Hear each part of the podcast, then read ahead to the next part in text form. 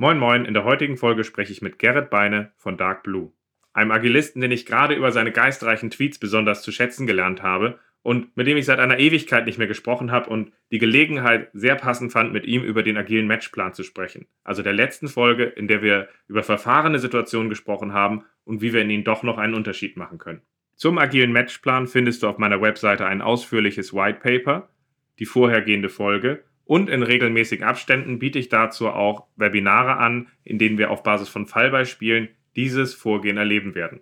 Jetzt freue ich mich aber erstmal auf das Gespräch mit Gerrit. Viel Spaß!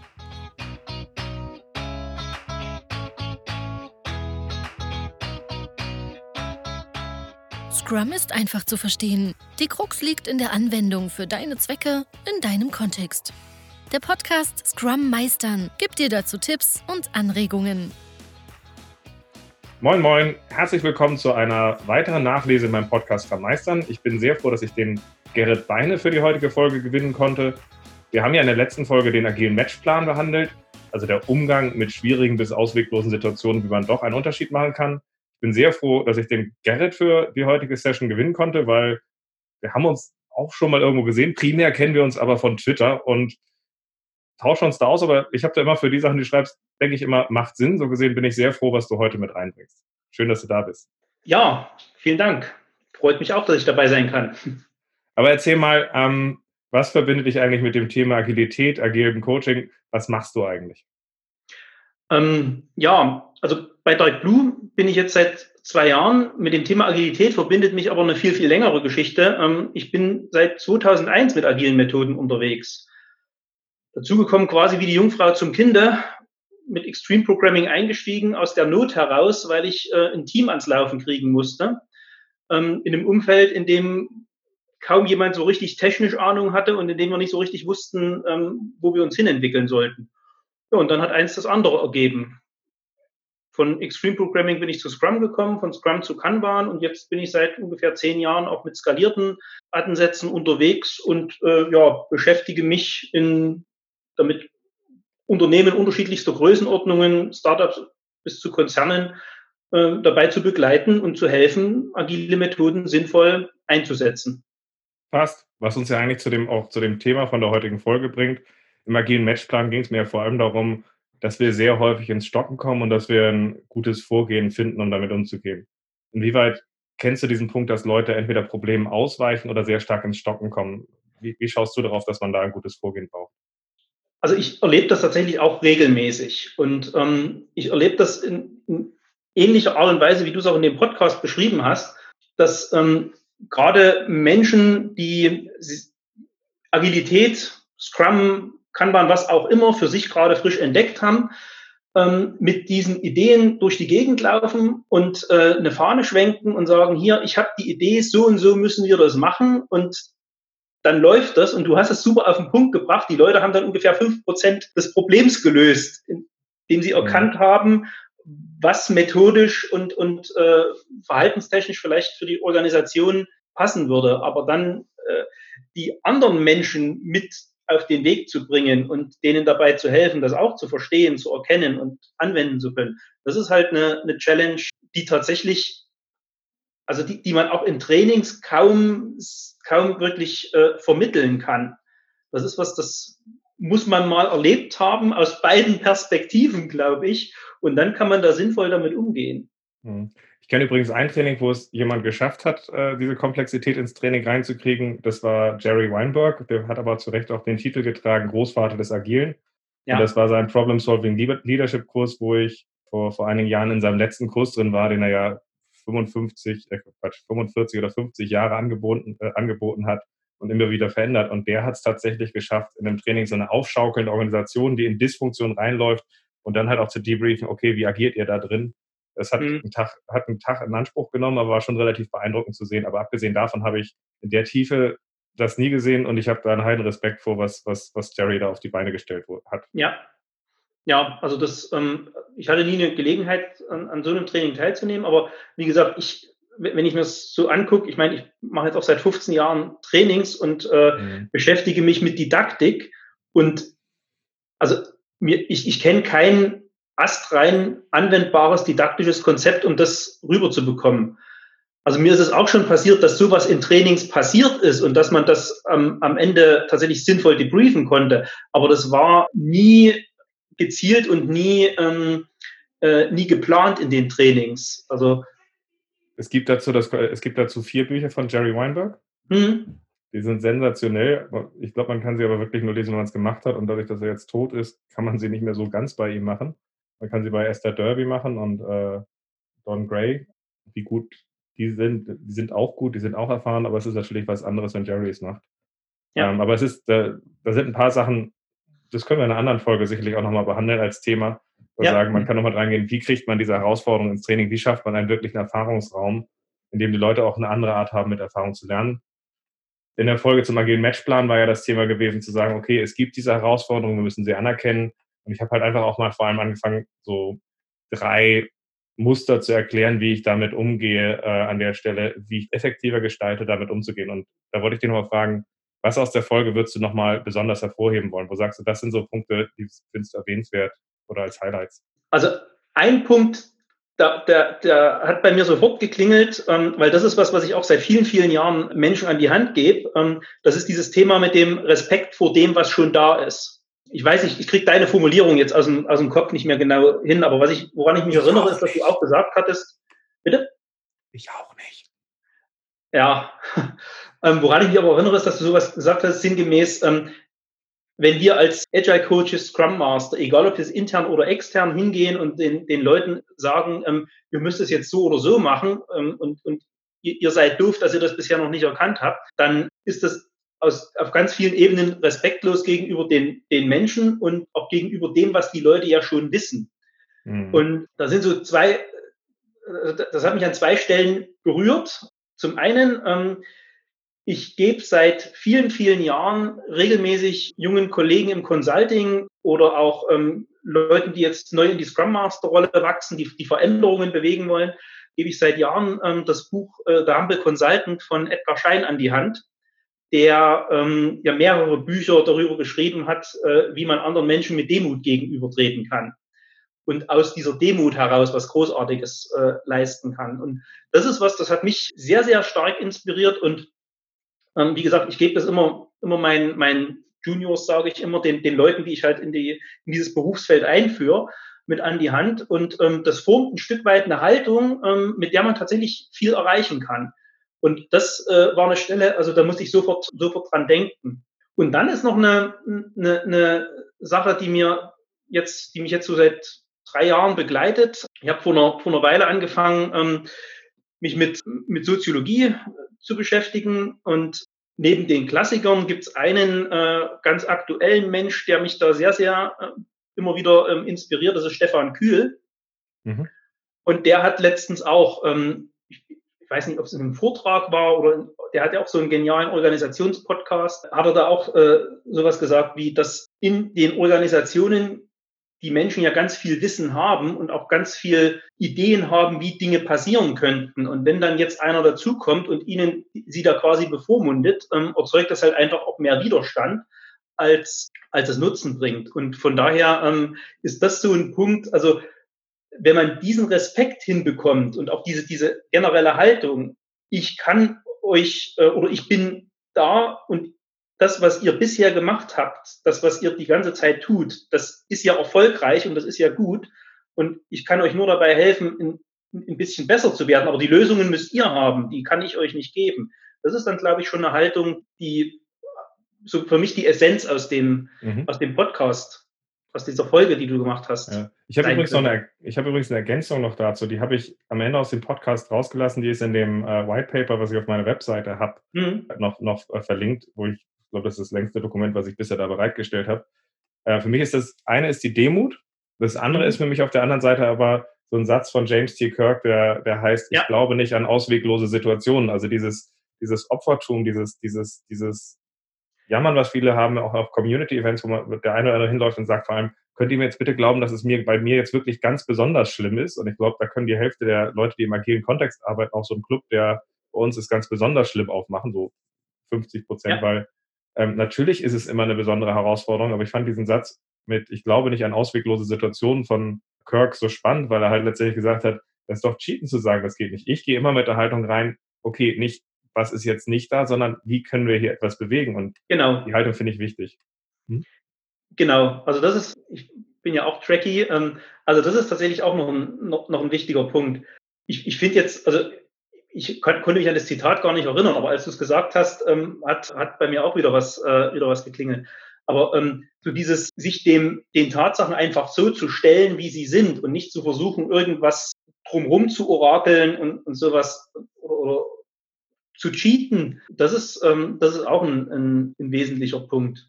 Was mir in dem Zusammenhang gerade einfällt, was mir da so durch den Kopf geht, zum Thema Cheaten und, äh, und Widerstand und bei uns ist alles so schrecklich. Ich erlebe es ganz, ganz häufig, dass Menschen äh, so Veränderungssituationen mit dieser Trauerkurve erklären. Mhm. Und es ist ganz, ganz spannend. Die basiert ja aus wissenschaftlicher Sicht auch auf nichts. Also es gibt keine, äh, keine ähm, reproduzierbare Historie. Und was ich da ganz spannend fand, ist, habe ich vor, vor etlichen Jahren mal einen Artikel gelesen, dazu. Ich weiß bloß nicht mehr gerade, von wem der war. Jedenfalls, dass das halt auch die Folge von genau dieser ähm, Veränderungshaltung ist. Es gibt ein paar Leute, die eine Veränderung treiben und die erklären den Menschen jetzt die Alternativlosigkeit dieser Veränderung und dadurch mhm. entsteht Widerstand. In dem Moment, wo ich eine Notwendigkeit von Veränderung ja, beschreiben kann und Leute tatsächlich ähm, eine so eine, wie soll ich sagen, so eine ähm, Perspektive aus der Veränderung ziehen, in, in dem Moment ist der Widerstand viel geringer. Und es ist ganz spannend, dass Menschen ja eigentlich jeden Tag irgendwelche Dinge an Veränderung erleben, ohne dass sie dadurch einen essentiellen Widerstand, dem, dem, mit, einem, dem mit einem substanziellen Widerstand begegnen. Und ähm, das ist was, das, das finde ich immer ganz, ganz mhm. interessant. Aber ist jetzt, dein, äh, ist jetzt deine These, dass in einem tieferen Wandel es auch ohne die Trauerkurve geht oder ohne diese Change-Kurve geht? Ja. Also Hast du da Beispiele für? Also ich habe ich hab tatsächlich Veränderungen in Unternehmen erlebt, wo die Menschen nicht durch diese Trauerkurve gehen mussten, weil ähm, mir fällt jetzt der Name nicht ein von der Professorin. Die hat da ein super, ähm, ein super Bild gezeichnet. Die hat, die, die ist, ich glaube in St. Gallen war die an, als Professorin. Ähm, die hat gesagt, ich kann Veränderungen auf zwei Weisen Menschen beschreiben. Ich kann einerseits eine Philosophie beschreiben eines Fighting the Dragon. Ähm, wir sind gegen etwas und deshalb müssen wir uns verändern, um irgendeiner Katastrophe auszuweichen. Oder ich kann Veränderungen dadurch motivieren, dass ich sage, es gibt äh, einen Weg so das, das Winning the Princess. Das heißt, ich kann das, das, was wir zu erreichen versuchen, in den, in den Vordergrund stellen.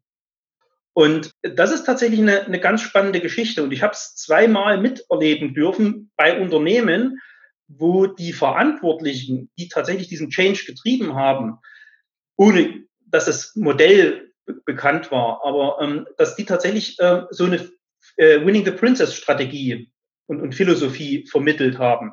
Und dass Menschen dort wirklich mit Freude und mit Willen und mit Motivation in die Veränderung gegangen sind und das gut mhm. funktioniert hat. Ich habe immer dann die Trauerkurve erlebt, wenn irgendwie eine echte oder eine künstlich stilisierte Bedrohung von außen in die Meute getragen worden ist. Ich sage jetzt bewusst Meute. Ne? Mhm. Also, und dann die Leute durch die Bedrohung irgendwie die, die, auch den, den, den Widerstand erstmal gegen diese Veränderung entwickelt haben.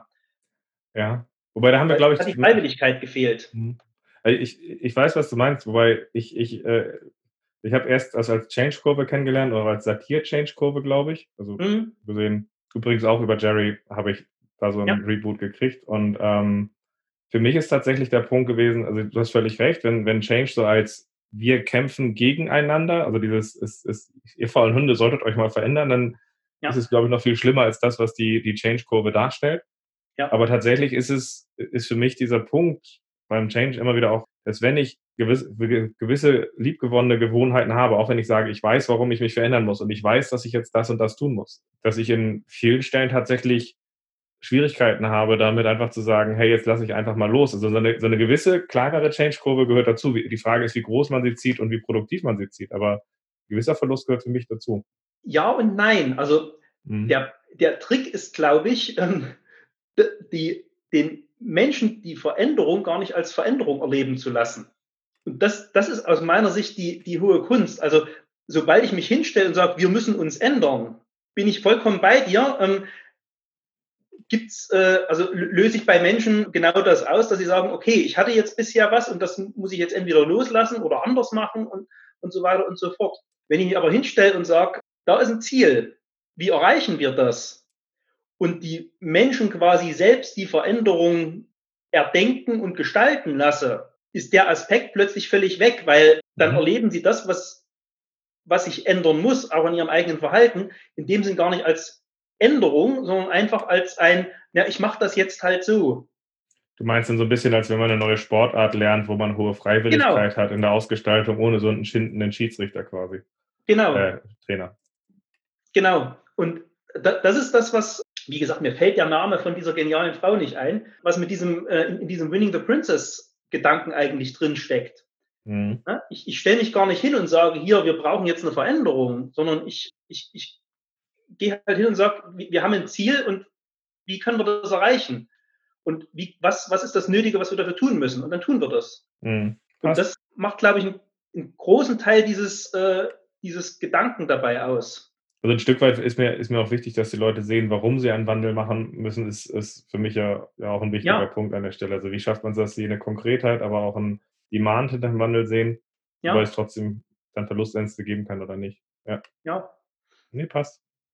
Cool, also wir haben ein paar Punkte, da sind wir uns einig. Jetzt haben wir erste Punkte, wo du sagst, guck mal, das ist nochmal eine nette Ergänzung. Und das ist genau der Grund, warum ich diese Nachlesen mache, weil ich immer sage, hey, pass mal auf, ich habe hier mal hingesetzt, habe es aufgenommen. Was übrigens ein bisschen spooky ist. Also die ersten zehn Folgen sind zu sagen, ich nehme mal auf, was ich so denke und stelle das dann dieses Internet. Mhm. Und da, ich bin dann dem ausgeliefert, dass ein halbes Jahr später jemand das hört und sagt, was hat der da für einen Schmarrn aufgenommen?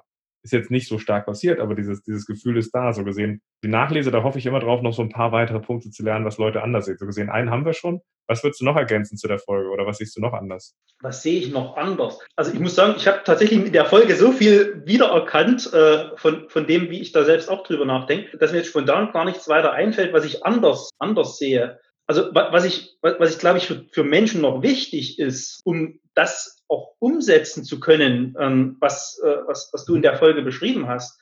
Und um so ein bisschen die Hintergründe zu verstehen. Das ist was, da hat mich letztens erst wieder jemand draufgebracht, ähm, mit einem Zitat aus einem Buch, dass uns in diesen Rollen, Scrum Master, Agile Coach, an ganz vielen Stellen zwar beigebracht wird, wie wir methodisch vorgehen und, und wie die kurze Logik dessen, was wir tun, funktioniert, dass wir aber an vielen Stellen tatsächlich so ein bisschen die, die Grundlagen verloren haben, beziehungsweise, also die, die Formulierung war so, dass die, die zweite Generation von Coaches gar nicht mehr weiß, warum sie bestimmte Dinge praktiziert. Und das wäre was, das versuche ich auch immer den, den Leuten ähm, mitzugeben, wenn, wenn ich sie irgendwie in, den, in dieses berufliche Ecke da einführen darf, ähm, halt zu sagen, ähm, lest euch mal Klassiker durch. Also mein Favorite ist immer wenn es um Organisation geht, den Leuten mal zu empfehlen, sich mal Taylors Grundlagen der wissenschaftlichen Betriebsführung durchzulesen. Und dann frage ich sie immer, und wer war denn jetzt der erste Agilist? Weil sind wir beiden, glaube ich, tatsächlich auch. Das, das, da sind wir uns als wenige Leute tatsächlich einig. Da spielen wir uns ab und zu ja auch in Social Media den Ball zu und sagen, ja. merkt ihr es eigentlich? Ja. Welchen Aspekt also, findest du besonders spannend da von ihm, besonders agil? Also der, der ist halt konsequent rangegangen und hat gesagt, ich mache eine Beobachtung ich überlege mir mhm. eine Veränderung und dann messe ich, ob diese Veränderung so funktioniert, wie ich mir das vorge vorgestellt habe. Das ist PDCA in reinst Form, was, was er da eigentlich gemacht hat. Und er hat ja in diesem kleinen Buch da etliche Beispiele, wo er das halt auch genauso praktiziert hat. Und das, also fand, fand ich sehr beeindruckend. Ich finde ihn da auch relativ gut. Auch äh, man kann auch Design Thinking Elemente in ihn reinbringen, ja. wenn man auf die Entstehung drauf guckt, weil er Get Out of the Building, er guckt sich erstmal an, wie es läuft und geht ja. dann weiter rein und am Ende dichten wir ihm Tod und Teufel an. Das ist schon, ja. das ist schon beeindruckend. Ja. ja. Also, wie gesagt, das ist eine, eine Geschichte, aber ich sehe halt auch noch andere Sachen, wie zum Beispiel sich so mal, es, es gibt so wunderbare Kurzzusammenführungen, äh, Kurzzusammenfassungen von ähm, Luhmanns Systemtheorie und so. Also solche, sich solche Konzepte mal anzueignen, das ist was, das kann man niemandem abnehmen. Das muss jeder für sich selbst tatsächlich. Da muss man mit sich tun. ringen. Na, und das ist was, das hilft aber unheimlich, um die eigene Wirksamkeit in so einer Organisation verstehen zu können und äh, tatsächlich auch besser werden lassen zu können. War das ein grammatikalisch sinnvoller Satz? ich finde das gut. Ist das Plusquam perfekt? Also falls jemand weiß, welche Grammatik wir hier benutzen, gebt uns Feedback. Aber ansonsten kann ich dir sagen, die Intention auch hinter dem Podcast Scrum Meistern ist, dass ich Teilaspekte von Scrum und dem Umfeld halt runterbrechen möchte auf die Intention und sagen möchte, ihr habt eine Intention, warum ihr einen Bundle macht. Jetzt kannst du auf die Intention der Teilaspekte, Werkzeuge des Umfelds gucken und musst dir halt fragen, okay, wenn das dahinter steckt, wie kann ich das dabei benutzen? Wie nutze ich es für mich? Also das ist tatsächlich so der Kern, der auch ähm, hinter diesem Podcast steckt. Ja. Übrigens zu dem, zu dem weiteren Verständnis von dem, was wir in der Folge behandelt haben, habe ich zum einen ja, ich glaube, irgendwie 30, 40 Seiten da zusammengeschrieben als PDF. Ähm, 30 sind ja. Ich habe sie hier offen auf dem Bildschirm. Bin mit dem, mit dem Layout-Format auch sehr stolz. Das sieht richtig klasse aus. Davon wird es noch richtig, richtig mehr geben äh, bei weiteren Themen, weil das ist relativ gut zu schreiben. Ähm, aber ich werde demnächst auch erstmal testweise ein Webinar machen, wo ich fallbasiert diese, diese Muster halt anwenden werde. Und wir werden dann aufbauen, wenn das gut läuft, werde ich wahrscheinlich regelmäßiger dieses Webinar machen, weil ich dieses Muster halt hilfreich finde und es ist auch der Kern, der in meinen ähm, Advanced Scrum Master Kurs tatsächlich einfließen wird, weil ich im Kern halt irgendein Muster brauche, für die Leute lernen, anders mit der Organisation ja. zu agieren. Das ist so der ja. Plan. Aber das mit den Trainings, was du gesagt hast, äh, macht mich übrigens momentan noch so ein bisschen betroffen, weil ich weiß, viele Leute machen so Trainings, wo sie den Leuten einem vom Pferd erzählen. Das finde ich aber immer ganz äh, furchtbar, weil für mich ist Training halt tatsächlich dieser Erfahrungsraum, also dieser Raum, mhm. in dem man halt hingeht und etwas erleben kann und die Leute halt auch x-mal in irgendwas scheitern können, um dann zu sehen, ah, so geht's nicht, so geht's an der Stelle. Ein bisschen die Change-Kurve mhm. in einem sicheren Raum. Und ich finde es halt schade, dass das immer rausgenommen wird durch so Methodengelaber. Ja, wo, wobei ich meine, das ist dann halt immer die Frage, was ist die Intention des Trainings? Und da sehe ich tatsächlich verschiedene. Ne? Das eine ist, Methoden zu vermitteln und tatsächlich im Prinzip ein Standardtraining zu haben, wo, wo am Ende die Leute mit einem bestimmten äh, mit einer bestimmten Menge gelernten Wissens rausgehen. Und das andere ist tatsächlich, Dinge auszuprobieren, das, was du jetzt beschrieben hast. Das sind für mich aber alternative Formen von, wie, wie ich ein Training gestalten kann. Jetzt ach, packen wir es kurz in die, die, Folge rein. In meinem Training, also zum Beispiel ein zertifizierter Scrum Master Kurs, denken ja viele Leute, dass das ein standardisiertes Training ist. Das würdest du in die Kategorie reinnehmen, oder? So ein Zertifizierungstraining. Kommt drauf an, wer der Trainer ist. Das ist das, worauf ich hinaus wollte also, an der Stelle. Ja, also ich, ich kenne Leute, die spulen tatsächlich auch für den, für den Certified Scrum Master ein Curriculum ab und dann kann man nicht am Ende irgendwie, äh, habe ich genau das gelernt, was ich brauche, um so einen Multiple-Choice-Test zu bestehen. Ich äh, kenne es aber auch, dass Leute ähm, in solchen Trainings tatsächlich ganz, ganz viel Übungen machen, äh, Geschichten reinbringen aus der Praxis und ähm, der Teil für den Multiple-Choice-Test tatsächlich nur einen marginalen Anteil des Trainings ausmacht. Das Interessante ist, dass sich die Teilnehmer dann immer an das erinnern, was so Geschichten und äh, Übungen waren und nicht an den Rest. Aber da ja, haben halt verschiedene Trainer unterschiedliche Schwerpunkte, wie sie das machen. Ja, da waren tatsächlich die letzten Änderungen auch an, äh, an The Learning Objectives echt hart, was, weil man deutlich mehr Faktenwissen reinbekommen hat für die Learning Objectives. Und ich habe dann zum Beispiel mehrere Ebenen übereinander gepackt, um das halt hinzukriegen. Also äh, ich habe am ersten Tag sehr viel damit gearbeitet, dass Leute halt ihr Wissen reinbringen, was sie haben, konsolidieren, wir dadurch dann halt aber auch die etwas bauen lassen und dann zu gucken, okay, hier übrigens nochmal Sachen, habt ihr die mit bedacht? Also dass so Erfahrungen entstehen im Kleinen, dass Leute in die Rolle kommen als Beobachter, aus der sie dann zum Scrum Master werden. Äh, und mit diesem Einzelwissen gehen wir zum Beispiel dann den zweiten Tag und machen da Minisprints. Das heißt, ich nehme dann Fragen und mache aus deren Fragen ausführbare User Stories, wo sie in drei mhm. Sprints ihre Fragen sich selbst beantworten, also den Kontext aufarbeiten. Und während sie das tun, halt in dieser Erfahrung halt Scrum dreimal anwenden. Das heißt, ich habe die End-to-End-Erfahrung mit drin mit all dem, was dazu gehört. Und mir ist es sehr wichtig, dass dieser Aspekt von dem, also ich, ich kann diese eine Art von einfach nur faktbasiertes Wissenstraining mhm. nicht machen. Das bringe ich nicht übers Herz.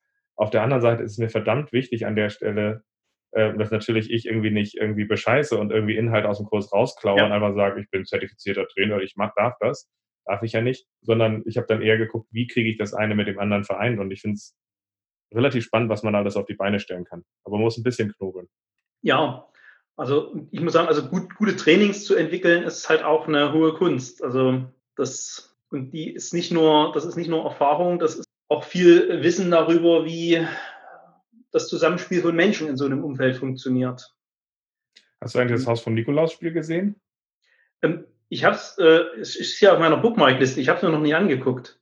Mhm. Ich wollte damals, also du hattest ja den, die, die Einladung rumgeschickt. Ich habe es bloß an dem Tag nicht geschafft, teilzunehmen. Das fand ich total schade. Aber wie das halt manchmal so ist. Aber ähm, das wollte ich mir mal noch angucken, weil das fand ich echt interessant. Das war eine Alternative und eine Remote-Variante äh, als Alternative für das Ballpoint-Game, ne? wenn ich das richtig Genau, korrekt. Das ist eine, das, äh, also das Haus vom Nikolaus-Spiel ist eine äh, Remote-Alternative, um empirische Prozesssteuerung zu erleben, ähnlich fokussiert wie das Ballpoint-Game. Mhm. Und das ist beschrieben bei mir auf der Webseite, aber ich habe jetzt auch auf Basis der hohen Nachfrage für Donnerstag nochmal eine neue Session angesetzt. Oh, der Donnerstag schaut bei mir im Kalender noch ganz gut. Da kommen wir uns dann nochmal. Kommen dazu. Aber die Folge ist ja zeitlos so gesehen. Wir haben auch ein Kernthema, aber ich fand es ganz gut, also Training und das Training und dieses, dieses Mindset, die Intention, das sind alles Sachen, sind uns beiden wichtig, so gesehen passt das. Aber wir haben jetzt, wir haben jetzt einmal darüber gesprochen, wenn wir über so äh, effektives Herangehen, auch in schwierigen Situationen geredet haben, gesagt, man muss sich dazu aufstellen. Wir haben gesagt, okay, da sind gewisse Aspekte, wo wir sagen, gerade dieses Demo-Thema sehen wir als wichtig an. Dann haben wir aber auch noch Ergänzungen gefunden, wo wir gesagt haben, wie viel Change-Schmerz, wie viel Trauer muss denn eigentlich in einem Change dabei sein?